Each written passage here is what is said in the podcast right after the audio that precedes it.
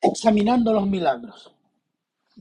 El sentido de los milagros, eh, el motivo de los milagros, el efecto de los milagros. Y ya dijimos que la otra vez que en la historia de la redención, Dios ha actuado abiertamente en su creación y en el devenir de la humanidad, y lo ha hecho a través de milagros, señales, prodigios y maravillas también, que es otro nombre que reciben estos milagros. Prodigios sobrenaturales en periodos y tiempos de cambios según la voluntad de Dios. El milagro, señal o prodigio o maravilla son intervenciones de Dios por sobre las leyes naturales que Dios mismo ha establecido en el cosmos, en la biología humana, en la biología animal, en la astronomía, en la naturaleza, etc., produciendo un hecho fuera de esas leyes naturales de todas las cosas, algo milagroso, sorprendente para el conocimiento humano.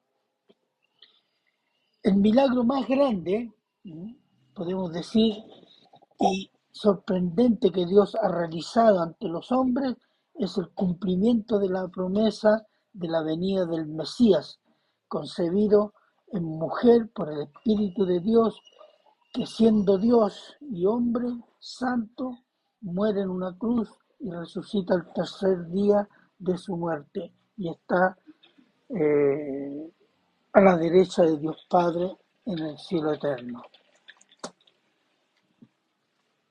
Y vendrá por segunda vez a la tierra, pero esta vez vendrá como justo juez y rey de reyes.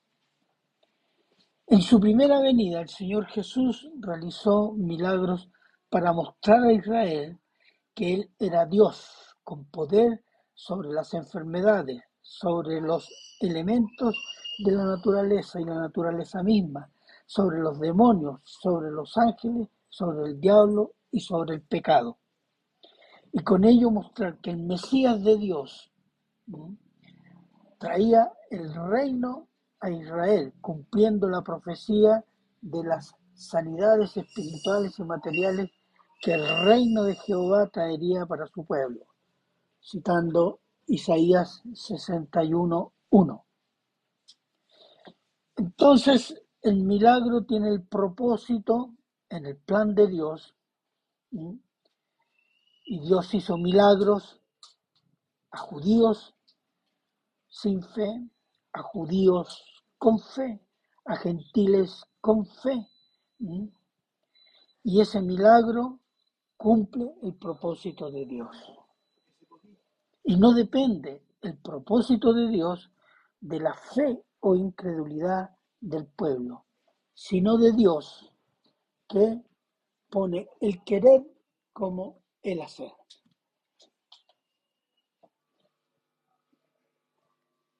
Llegó la luz, dijo el Señor, hágase la luz. Enciéndame aquí en la cocina.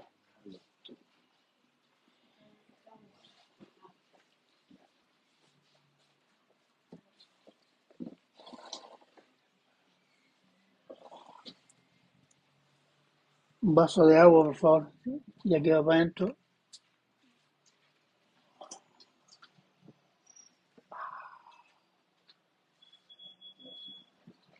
Eso se quemó.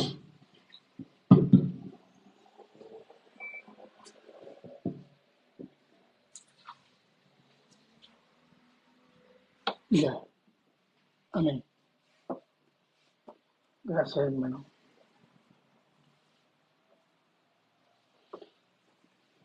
Amén. Entonces el título de la serie es, porque es una serie, esta es la segunda predicación, Milagros que revelan el poder divino del Mesías. Hoy día vamos a ver un milagro a un hombre desesperanzado. Vamos a ver de Juan 5, del 1 al 9. Oremos, hermanos. Padre bueno, eterno y misericordioso Señor, le damos gracias siempre, Señor, por su palabra, por el poder de su palabra, por la instrucción de su palabra, porque su palabra nos redarguye, porque su palabra nos instruye, porque su palabra nos santifica, Señor. Y pedimos y rogamos esa misericordia de su palabra en nuestros corazones, que usted conoce y sabe lo que necesita cada uno de nosotros, Señor. Pedimos y rogamos, Señor, que el Espíritu Santo, Señor, disponga nuestra mente y corazón a oír y a obedecer y a meditar esta palabra para la gloria de su santo nombre. Nosotros nos reconocemos débiles, Señor, nos reconocemos pecadores, nos reconocemos mentalmente carnales. Pedimos y rogamos que el Espíritu Santo nos ayude en estos momentos a tener y crecer en la mente de Cristo. Gracias, Padre, y se lo agradecemos en Cristo Jesús. Amén. Amén. Bien. Algo más sobre eh, este, digamos, esta serie.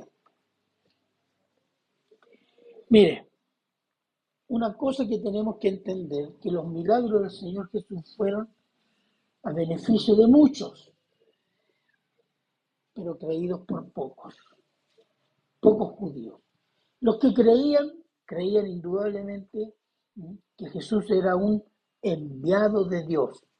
O como dijo Nicodemo, nadie puede hacer estas señales que tú haces si no está Dios con él. Aún así, teniendo esta expresión así de gran eh, admiración de un hombre que viene de Dios, aún así no reconocían que Jesús era el Mesías, el Dios hecho hombre. La gran mayoría de los judíos no creyeron en el Señor Jesús como el Mesías y los gobernantes religiosos de Israel no solo lo rechazaron, sino que querían matarlo. Y en este párrafo veremos las razones de los judíos para asesinar al Señor Jesús. Y veremos tres aspectos. Uno lo vamos a ver hoy día. La primera, un milagro a un hombre desesperanzado, del 1 al 9. Posteriormente veremos un legalismo que condena a muerte, versículos 10 al 16.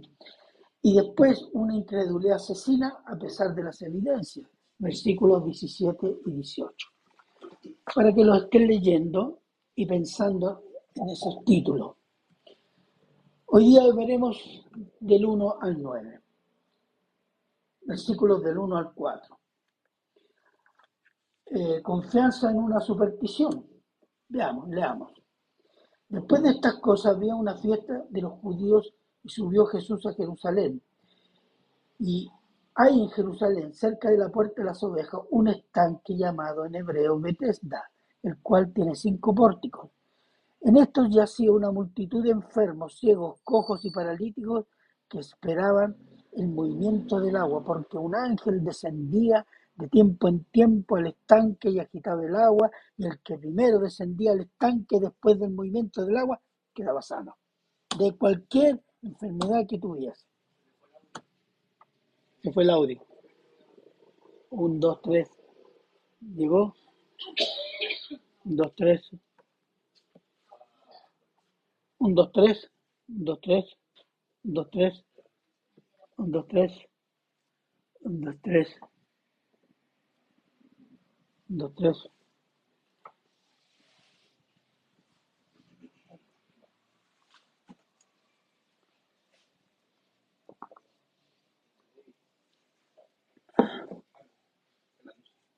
En la, sí, el voltaje. ¿Ve?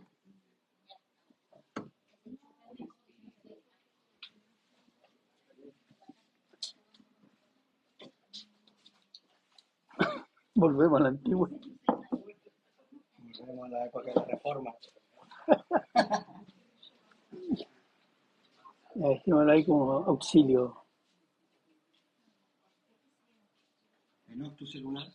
Por supuesto. Ya.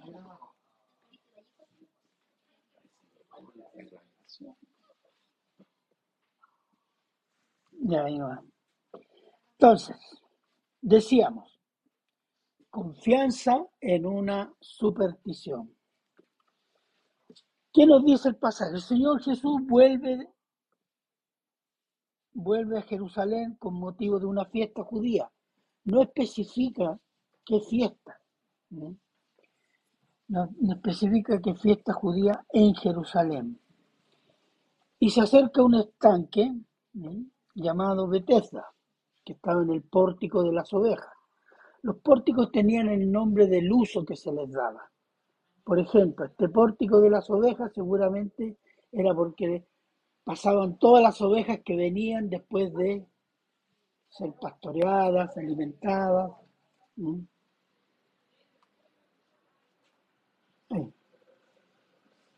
Y seguramente la mayoría de las ovejas pasaban, entraban por allí. Se llama pórtico de las ovejas. Y este estanque se llama Bethesda, que significa casa de la abundancia.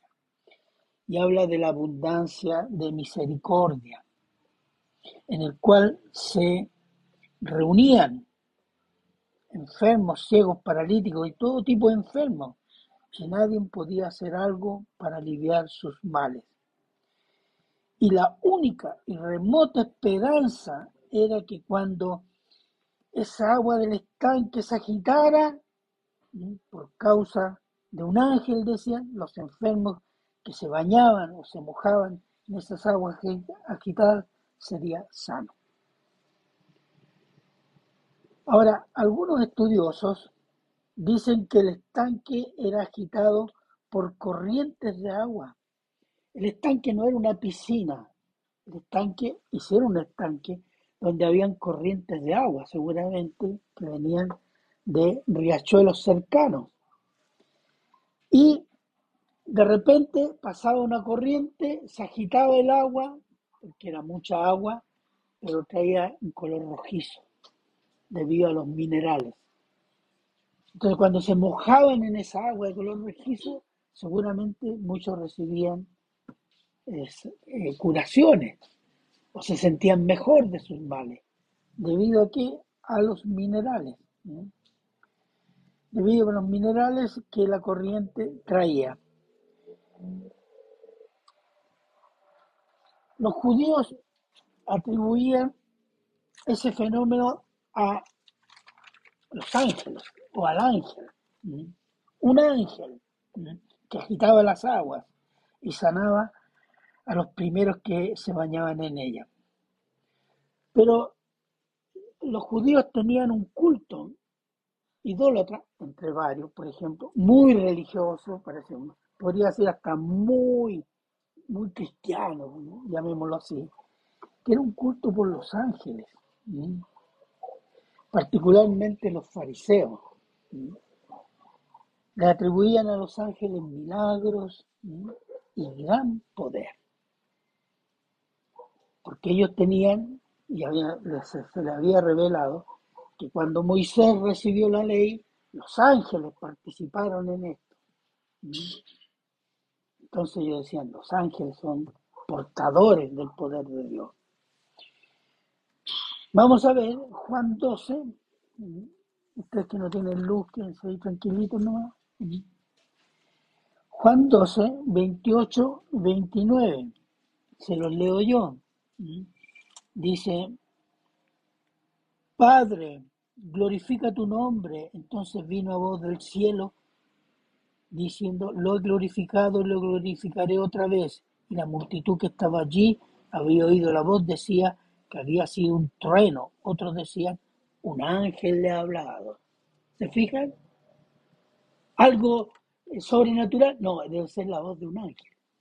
¿Mm? Es cuando suceden nosotros o vemos algo extraordinario, o son, nos penan, o es un ángel. Los católicos es la Virgen María, o el santo de aquí, el santo de allá.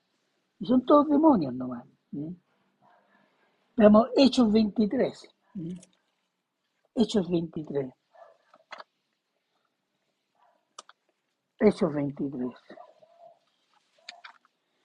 Hechos 23, 6 al 9. Dice así.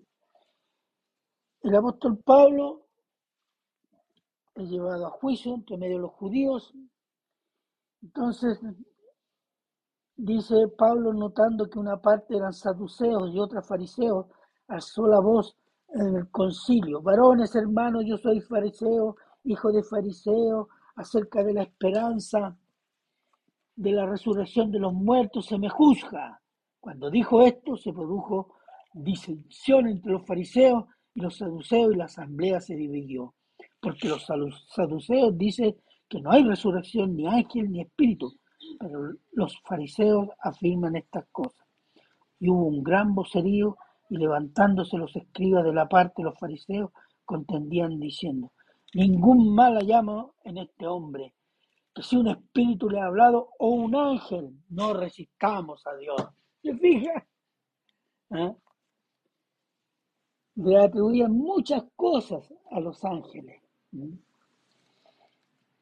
la carta a los hebreos, por ejemplo, debido a, este, esta, esta preeminencia que los judíos daban a los ángeles, el autor del libro los hebreos explica en, línea general la superioridad del Señor Jesús sobre el sacerdocio de Aarón, sobre los sacrificios del templo, sobre el templo mismo.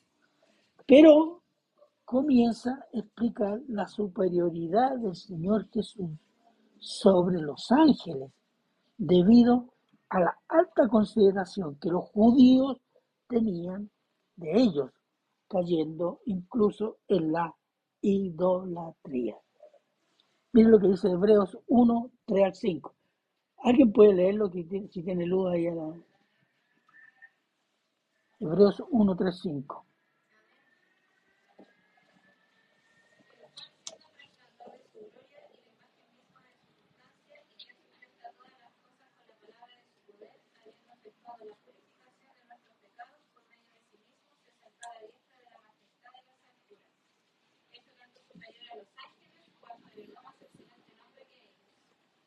Y sigue todo el capítulo 1 argumentando con pasajes del Antiguo Testamento que Cristo es superior a los ángeles.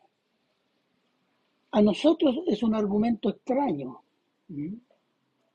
pero para los judíos era fundamental, porque ellos tenían no solo en alta consideración llegar a niveles idolátricos con los ángeles, Así que el autor de Hebreos le dedica el primer capítulo enteramente a demostrar que Cristo es superior a los ángeles. ¿Mm? Entonces, incluso los judaizantes y gnósticos ¿Mm? enseñaban el culto a los ángeles en las iglesias gentiles. ¿Se acuerdan? Veamos Colosenses 2, 18. ¿Mm? Dice, Nadie os prive de vuestro premio afectando humildad y culto a los ángeles, entremetiéndose en lo que no ha visto, vanamente hinchado por su propia mente carnal. Está hablando del tiempo de, la iglesia en donde sea judaizante o judaizante gnóstico o gnóstico, enseñaban un culto a los ángeles. ¿Mm? Y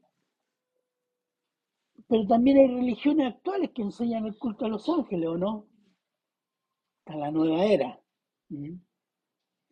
la vibración, somos todo uno. Eh, yo siento, yo presiento.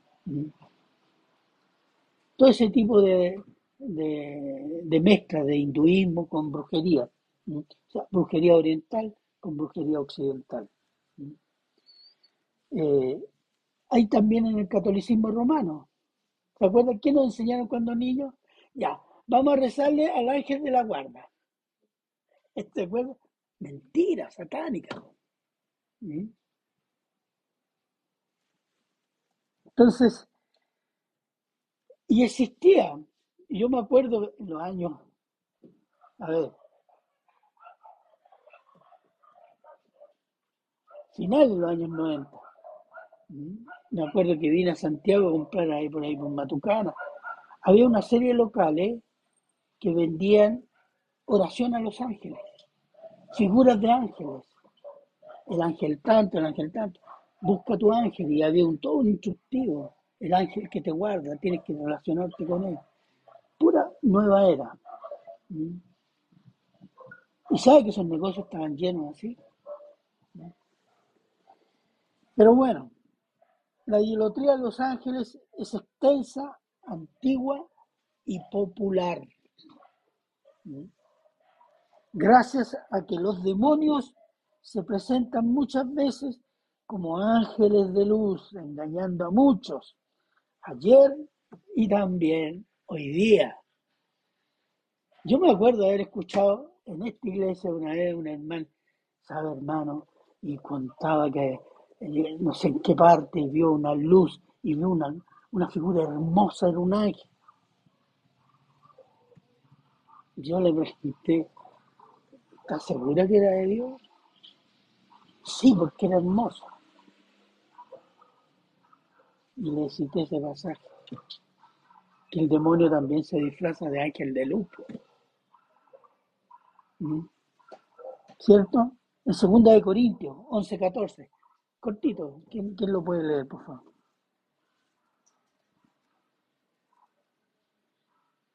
Y aquí por tercera vez que estoy preparado para ir a vosotros, y no os seré gravoso, porque no busco lo vuestro, sino a vosotros, pues no deben atesorar los hijos para los padres, sino los padres para los hijos. 11, 14. Segunda de Corintios 11, 14. Si es cortito el versículo. Y no es maravilla porque el mismo Satanás se disfraza como ángel de luz. Exactamente. Exactamente. Ángel de luz. O tuvo una visión de la Virgen María. No. Ahí tiene un ángel de luz. ¿Quién lo produjo? No es Dios. Está lleno, está lleno el mundo de esos milagros y apariciones de ángeles, de figuras, de vírgenes. El diablo que está trabajando. La idolatría es atribuir poder absoluto y milagroso, poder a una criatura o a algo creado, antes que al Dios creador. O también se le atribuye a cosas, animales y plantas portadores de males, de fortuna o de desastre. Todas estas idolatrías, grandes y pequeñas, nuevas o tradicionales, son lo que comúnmente se llaman supersticiones. Estamos llenos de supersticiones. Otros lo llaman cultura, cultura ancestral, cultura popular, cultura indígena, auténtica. No, son supersticiones.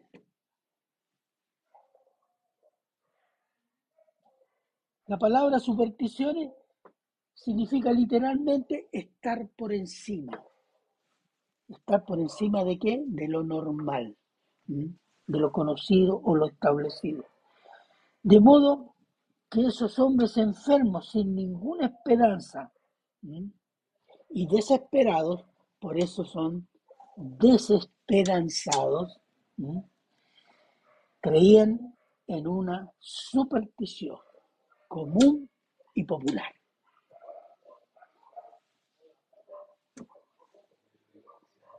¿Usted cree en alguna, ha tenido supersticiones mm, que decía, no, pero es que es así, porque mm, no podemos decir que el Señor me la reveló, porque, porque me lo dijo mi, mi abuelita, que se entendía estas cosas. Ah, claro, santígote, ah, full time, hermanos, y le atribuimos poder a esas cosas. Y el poder sabe dónde están esas cosas en nuestros temores. Cuando el poder debería estar pensando en que en el poder de Dios por medio de Cristo y su palabra. Versículos 5 al 7. Volvemos a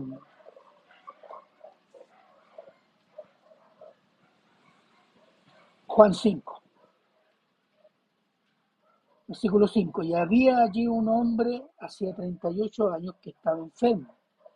Cuando Jesús lo vio acostado y supo que llevaba ya mucho tiempo, así le dijo, ¿quieres ser sano? Aquí hay una pregunta. Después dice, Señor, le respondió el enfermo, no tengo quien me meta en el estanque cuando se agite el agua y entre tanto que yo voy, otro desciende antes que yo y me perdí. Tenemos aquí un imposible absoluto para este hombre. ¿Mm? El Señor Jesús se fijó, fíjese, ¿cuántos enfermos habían ahí?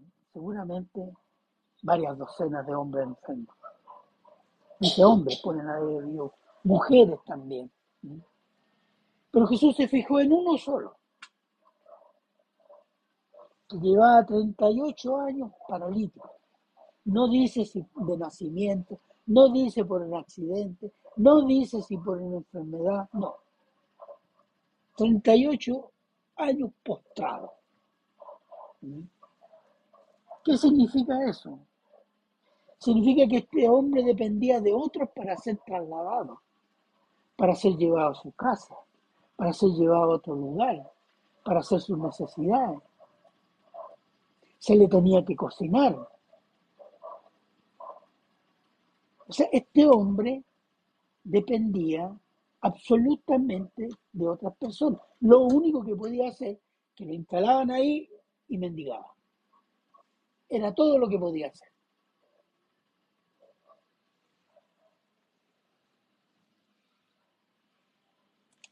Es el retrato hablado de la impotencia.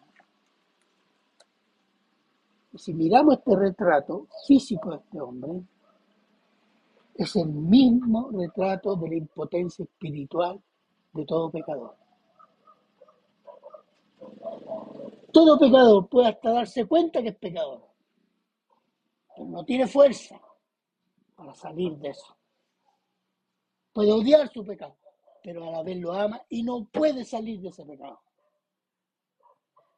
Pero cree que haciendo la manda a la Virgen, que haciendo obras, que no robándose el vuelto del pan, en fin, se va a salvar. Ese es el paralítico y ese somos nosotros espiritualmente, hermano. Piense usted, piense usted, usted pensó cuando estaba estudiando para una carrera, pensaba ser cristiano, pastor. No. ¿Qué dice Juan 1, 12 y 13? Se lo leo yo.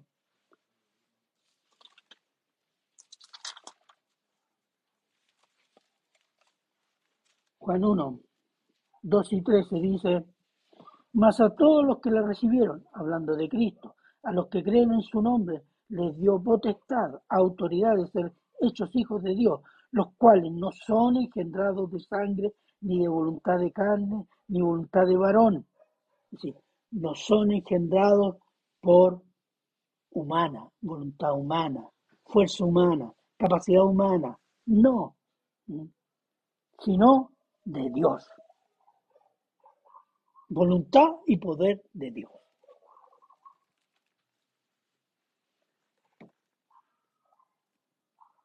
Entonces,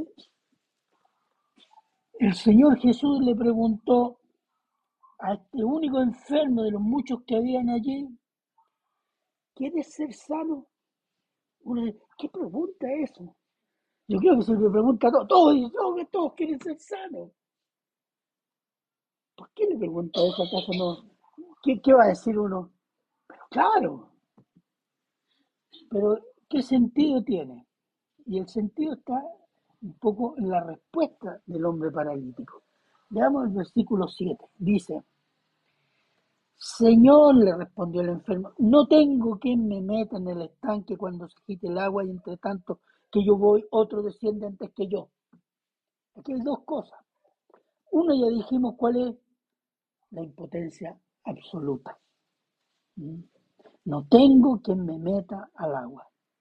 Y seguramente cuando comienza a arrastrarse ya, ya pasó todo ya. ¿Mm? Y segundo, ¿mm? siendo impotente, cree en una superstición y no conoce ni cree en Cristo. Fíjese, esa, la condición de este hombre es terrible, el punto físico, desde el punto de vista físico y del punto de vista espiritual. No conoce ni cree a Cristo. No habla de Dios. Él dice, no, que tengo que llegar allá para que el ángel me sane. Supersticioso. Y además impotente.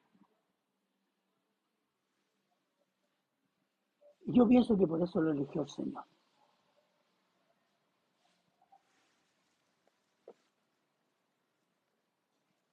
Entonces este hombre supersticioso, incrédulo, impotente no puede ser sanado, según los cánones religiosos, antiguos y nuevos. ¿Por qué? Porque no tiene fe. Ah, tú no eres sano. ¿Te pasa esto porque no tienes fe? Entonces no debería haberlo saña- sanado, Señor, el Señor Jesús, ¿cierto? Porque usted es un pagano, supersticioso. ¿Mm? Y ni siquiera reconoce que es Cristo.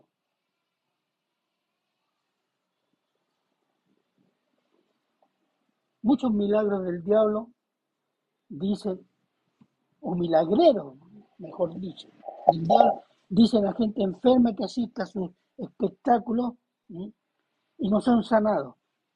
Tú no has sanado porque te ha faltado fe. Miren, hermano, eso es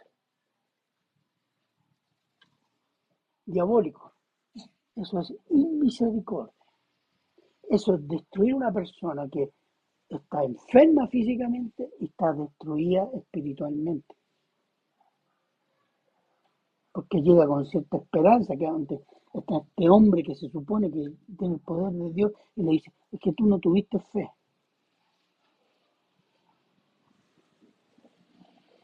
Es realmente perverso. ¿Mm? En cambio, este hombre impotente, incrédulo, supersticioso, es sanado por el Señor Jesús. ¿Qué le dice? Veamos versículos 8 y 9. ¿Mm? Cuando dice, Jesús le dijo, levántate, toma tu lecho y anda. Y al instante que el hombre fue sanado, tomó su lecho y anduvo y era el día de reposo aquel día.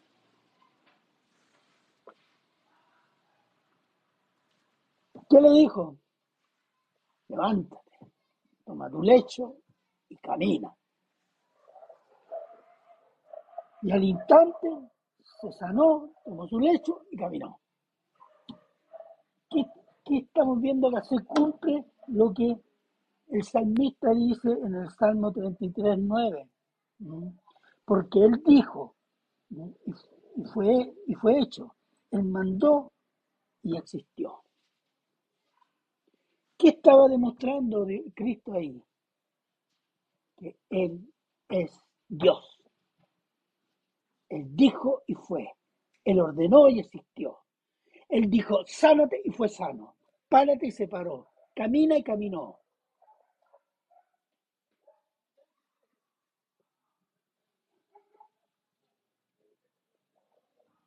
Solo Dios puede sanar de esa manera. No dice, oh, quedaste más o menos, mira, tenés que ya entrenarte y no sé, pues, eh, seguir orando para sanarte más. No, eso es burlarse de la gente. Eso es satánico. ¿Mm?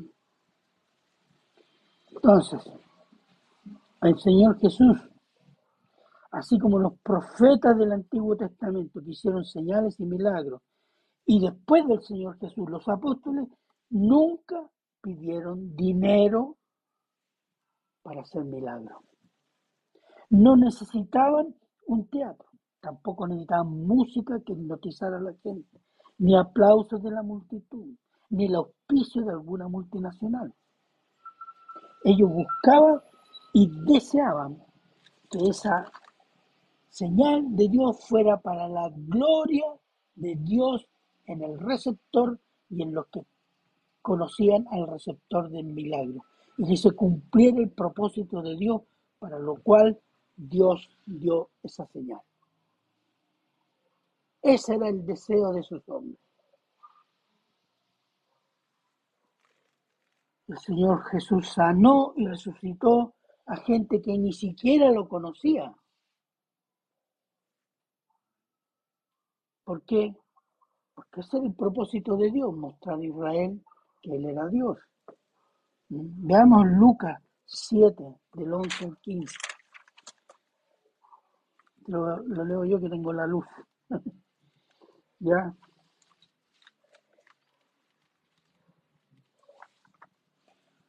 Lucas 7, del 11 al 15. Dice acá, se lo leo yo.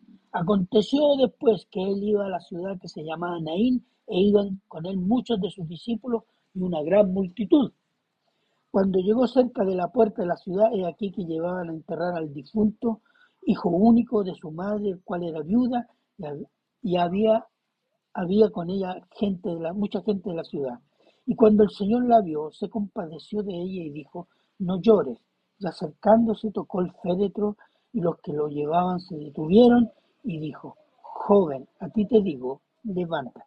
Entonces se inco- incorporó el que había muerto y comenzó a hablar y lo dio a su madre. Aquí hay una circunstancia.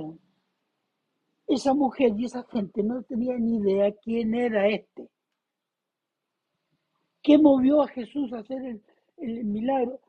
Compasión por esa mujer. Una mujer viuda que tiene un solo hijo iba a quedar botada y iba a morir de hambre. Y él hace esa misericordia. Resucita a este joven.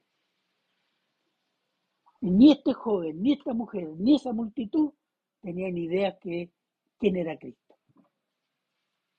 Además, uno de los tantos predicadores que de repente aparecían en Israel. Es un milagro. ¿Por qué? Motivado por la compasión del Señor, no por la fe.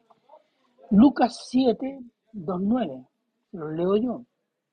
Y el siervo de un centurión a quien éste quería mucho estaba enfermo a punto de morir. Cuando el centurión oyó hablar de Jesús, le envió unos ancianos de los judíos rogándole que viniese y sanase a su siervo.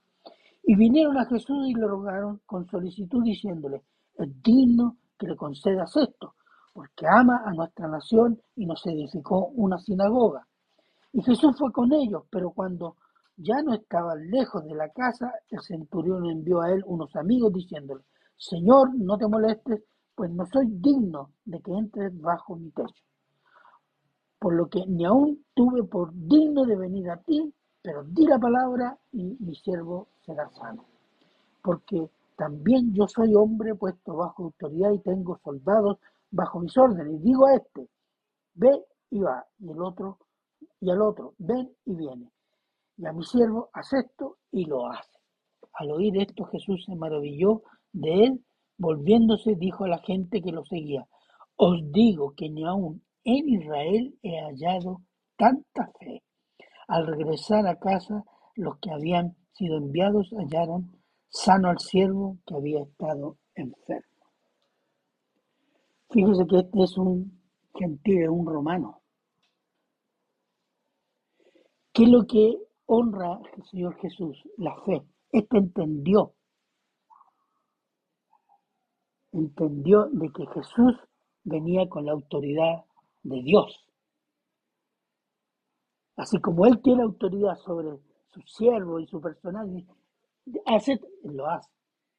Así tiene esa autoridad Jesús, dijo. Entonces Jesús dice que sea sano, va a ser sano porque Él tiene la autoridad de Dios. Y Jesús honró esa fe. Era gentil. Pero dice, ni en Israel, en mi pueblo, amado, he hallado tanta fe como en este gentil. Admirable. Entonces, el Señor Jesús hizo muchos milagros en personas con fe, personas sin fe y muchos sin saber quién era Jesús, para revelar cuál que es, Él es el Dios y que Él es el Mesías que trae el reino a Israel. Y el milagro no depende de la fe o no fe del receptor, sino de Dios. ¿Qué es lo que tenía que, para producir el milagro, no dependía de la fe de los hombres? Pero después del milagro sí tenían que creer que Él era el Mesías prometido. Porque ese era el objetivo y lo estaba demostrando. ¿Mm? Nadie podía hacer el milagro, como dijo Nicodemo, que él decía y fue. Sanó, dijo y se sanó, etc. ¿Mm? Entonces, ¿cuál es el rol de la fe en los milagros? Vamos a ver un párrafo. Mateo 17, por favor. Vamos a estar en Mateo 17, que seguramente lo conocen. Mateo 17, del 14 al 20. Dice, cuando llega, después de la transfiguración en el monte, bajaron, y dice, cuando llegaron al gentío, vino a él un hombre que se arrodilló delante de él diciendo, Señor, ten misericordia de mí, de mi hijo, que es lunático, padece muchísimo, porque muchas veces cae en el fuego y muchas en el agua. Y lo he traído a tus discípulos, pero no le han podido sanar. Respondiendo Jesús dijo, oh generación incrédula y perversa, ¿hasta cuándo he de estar con vosotros? ¿Hasta cuándo os he de soportar? Traédmelo acá. Qué expresión, ¿eh? Está hablando de... ¿De quién? De los discípulos. ¿Qué tal si el pastor los tratara así? ¿Ah? Ah, que el pastor no es Jesús. ¿Ah? No, pues no tiene derecho a estarnos así. Pero es que eso era. Y reprendió Jesús al demonio, el cual salió del muchacho, y éste quedó sano desde aquella hora. Viniendo entonces los discípulos a Jesús aparte, dijeron, ¿por qué nosotros no pudimos echarlo fuera? Jesús les dijo, por vuestra poca fe. Porque de cierto os digo que si tuvierais fe como un grano de mostaza, diréis a este monte, pásate de aquí, se pasará, y nada os será, nada os será imposible. Aquí hay algunas cosas que, que tenemos que puntualizar para que usted lo lea y pueda reflexionar. Los discípulos no pudieron expulsar al demonio del niño por una razón que le dijo, por la falta de fe de ellos. Y no la fe de la persona. ¿Se fija? No es que le dijera, es que este caballero, el papá, no tuvo fe. No. Por ustedes que debían hacerlo, no tuvieron fe. No tuvieron fe. Y si tuvieran la fe de un grano de mostaza, el grano de mostaza es el grano más pequeño que hay. Si tuvierais esa medida de fe o algo parecido a eso, moveríais montañas. Nada os sería imposible. ¿Por qué? La fe, cuando la fe habla, la Biblia habla de fe, no habla de creer que existe. La fe incluye el creer, pero significa confiar, significa someterse. Dice, yo tengo fe. ¿Qué significa? Me estoy sometido a Dios. Eso significa en la Biblia. Porque los demonios también creen y, y tiemblan. Pero siguen siendo demonios. pues. Hasta obedecen. ¿Mm?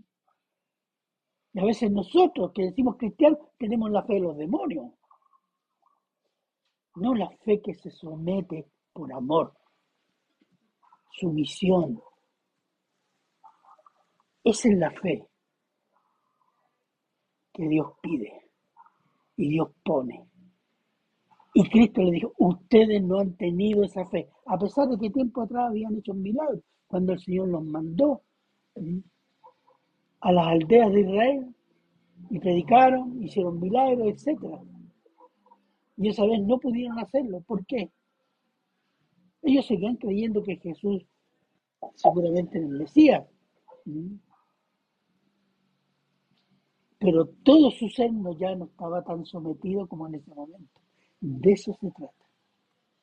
La sumisión no significa solo creer y venir al culto, significa que todos los aspectos de mi vida los estoy sometiendo a la palabra de Cristo. Nos cuesta mucho pensar en eso, pero eso es crecer en fe. Cuando decimos crecer en fe significa crecer en depender de la palabra de Dios. Cuando tenemos una decisión que tomar, ¿qué hacemos? ¿Vamos primero a la rodilla? No, es tal vez lo último que hacemos. Y eso denota la prioridad que tenemos en el corazón. Ah, que esas cosas, sobre todo cuando uno va a pedir préstamo al banco. ¿Se consulta con Dios? No, porque lo necesita igual. ¿Se fija? Y no, no, no, no, no, la urgencia nos no hace pecar. Y no ponemos a Dios. Voy a orar, voy a, hasta que el Señor me responda, no sé. Entonces, por eso el someterse es un proceso, aprender a someterse y crecer en el sometimiento. Eso es fe, hermano. ¿m? Creer que Dios existe y que, que, que Dios, que Cristo es Dios y hombre, etcétera, ¿m? y lo obedecemos de vez en cuando, es como tener la fe de los demonios, hermano. Entonces tenemos que tener claro lo que Jesús le dijo, ustedes no tienen poder, ¿por qué? Porque no tienen la suficiencia, el suficiente sometimiento a mí. De eso se trata. Y cuando alguien quiere y tiene y se empeña y se esfuerza en crecer en una lucha, el Señor podrá hacer milagros. Y si no hace milagros no es porque no tengamos fe, es porque Él ha dispuesto así las cosas. Pero el mandato es a crecer en fe, en sometimiento. Juan el Bautista no hizo ni un milagro, pero era un hombre sometido a Dios. Y cumplió el ministerio que se le entregó. ¿Cierto? Después de los apóstoles vinieron muchos líderes espirituales que dirigieron la iglesia, pastores, evangelistas, hombres sometidos a Dios, que dieron grandes batallas espirituales contra las ideas del mundo. Y no hicieron milagros, pero eran hombres de gran fe. Y seguramente, si es necesario un milagro, el Señor va a usar esos hombres de fe para que hagan esa señal.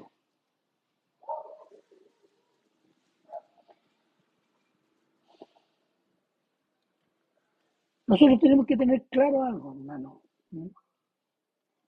Dios, este proceso de crecer en la sumisión del Señor, es para transformarnos ¿no? a la mente de Cristo, para cambiar nuestra, nuestra circunstancia, perdón. Dios nos transforma a la imagen y semejanza de Cristo.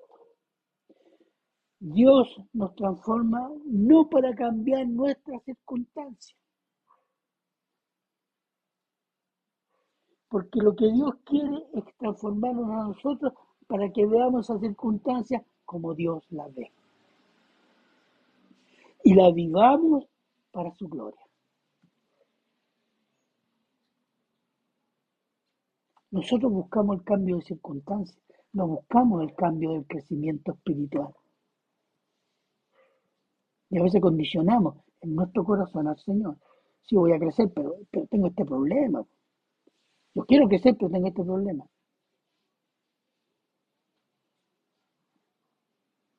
El Señor no va a cambiar las circunstancias. Lo va a hacer crecer para que vea esa circunstancia como Dios la ve. Y dé gloria a Dios en, e- en esas circunstancias. Y eso es lo que a veces nosotros nos cuesta entender, hermanos. Y esto es lo que estaba pasando con los discípulos. Los discípulos no son muy diferentes de nosotros. Les costó. ¿Mm? El Señor Jesús hizo un milagro con ellos después, por medio del Espíritu Santo. Recordaba las instrucciones, recordaba los mensajes. Y el poder que ellos tenían venía de qué? De Dios, por medio de Cristo, para cumplir lo que se les había encomendado, que era plantar la iglesia en el mundo. ¿Mm? Entonces, terminamos. El Señor Jesús hizo milagros y muchos otros, pero los hizo en el día de reposo.